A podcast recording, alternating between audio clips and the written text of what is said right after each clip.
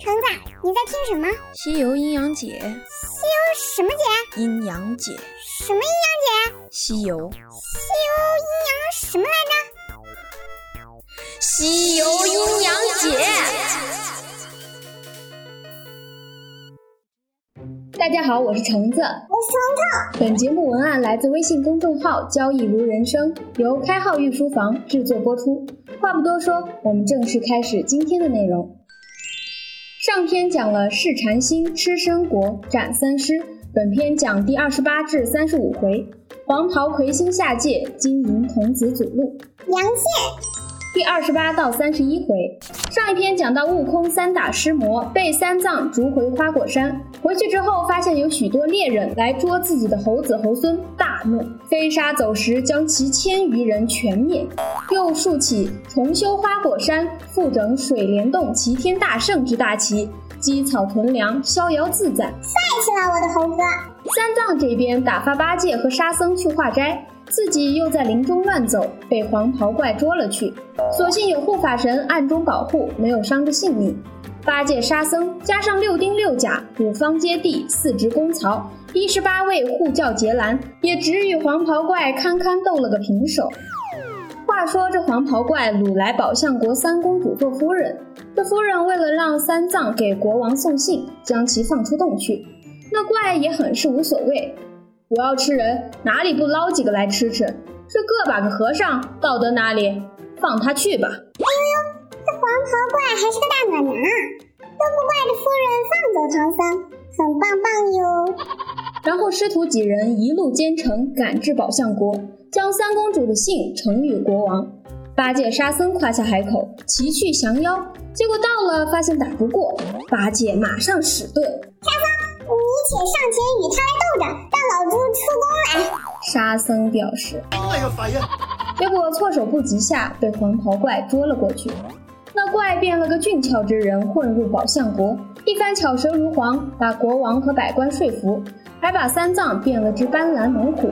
若不是丁甲接地诸神保护，三藏命必休矣。哎呦，这妖怪还挺聪明，去见国王岳父之前，还知道变成个帅哥，他吓着自己老丈人。果然颜值即正义呀！虫虫，你会不会想太多？沙僧被擒，八戒躲藏，逼得小白龙无奈。我今若不救唐僧，他功过休矣，休矣！结果力战不胜，被黄袍怪一棍打在腿上，负伤遁走。后终于等到了迟迟归来的八戒，催促着八戒去寻大师兄。唉，不知为何，突然有些同情我们的唐僧小叔叔。几个徒弟居然没有一个是真心相待，都是为了功果。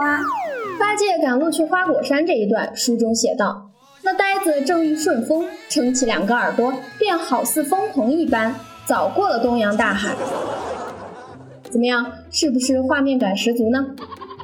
悟空与八戒打了一番嘴仗，却还是心系三藏，赶了过来。史记将那黄袍怪的内丹收了去，又去天庭查勘，原来是二十八星宿中的奎木狼下界，玉帝将其收押，罚去兜率宫老君处烧火不提。悟空到得宝象国，解了三藏身上的妖术，师徒冰释前嫌，一体同心，共同西去。天哪，我错了，原来我们猴哥是真心的，这师徒俩真是孽恋情深啊！妇女之魂熊熊燃烧。第三十二至三十五回，师徒走到了平顶山，不是河南的那个哦。悟空知前方有妖魔，先派八戒去巡山探路。八戒遇银角大仙不敌被捉，银角大仙又变了个受伤的老道，骗悟空背着，却使了个移山的法术，移来须弥、峨眉、泰山三座，压住悟空，将沙僧与三藏一齐捉了去。金头接地见状，把山神和土地骂了一顿，让他们遣开山，将悟空放了出来。那边银角大王派了金细鬼、灵力虫两个小妖，拿着紫金红葫芦和羊脂玉净瓶来收悟空。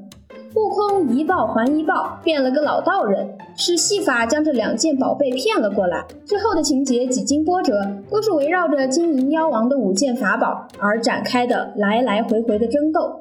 最终自然是悟空成功将妖怪捉了起来。以彼之道还施彼身，我猴哥真是厉害啊！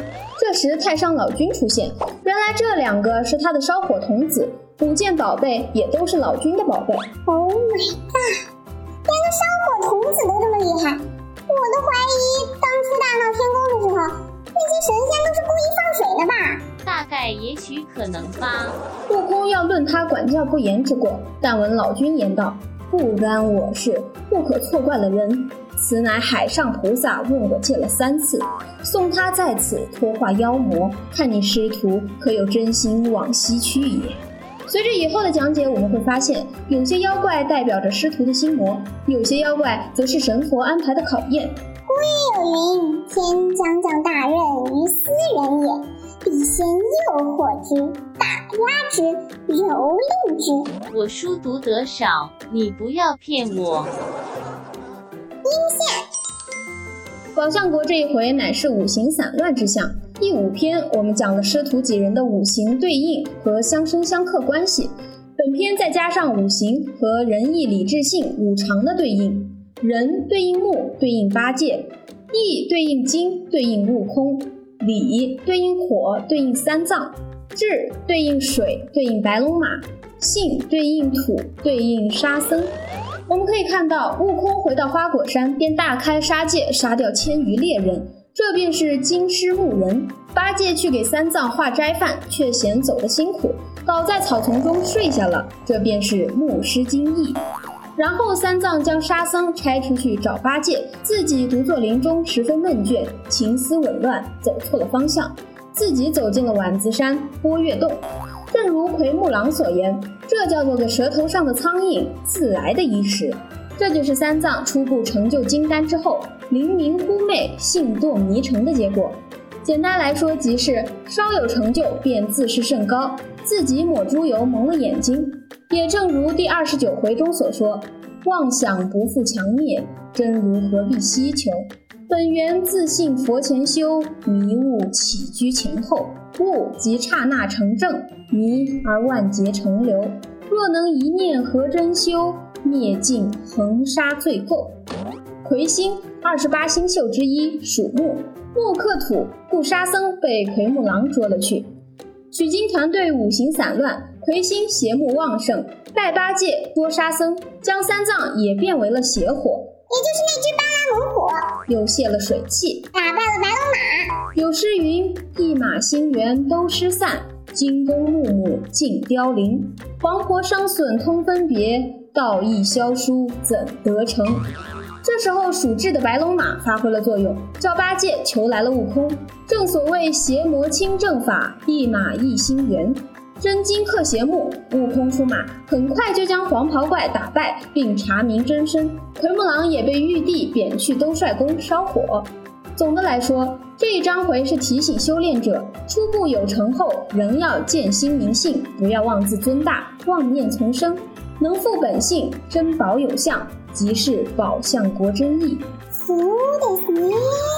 这回的磨难来由也是对此的提醒。黄桃怪乃是上界魁星，三公主乃是世香玉女。三公主思凡下界，妄念迷却真性。奎木狼都率宫烧火，下苦更须修真。公主之烧书于国王，有信也；悟空之惯打妖怪，有义也。八戒之寻回猴王有仁也，悟空之智降妖怪有智也，国王之郑重感恩有礼也。仁义礼智信，无非此一念之真。唐僧吃斋之一念，凡不免于魔口；公主烧书之一念，而终得以回国；白马一心缘之一念，而五行得以相见。一念之善即是天堂，一念之恶即是地狱。一迷一悟，天地玄隔。正所谓一念成佛，一念成魔。童子一回，核心在于三十三回标题：外道迷真性，元神助本心。金角、银角两妖集五种法宝，即是外道也。悟空用计诈得宝贝时，相助的玉帝、哪吒等，亦指元神。细读此篇会发现，妖怪变了个老道，悟空也变了个老道。妖怪用葫芦收了悟空，悟空也用葫芦收了妖怪。这正是正人行邪法，邪法七归正。邪人行正法，正法悉归邪。法无正邪，人分正邪也。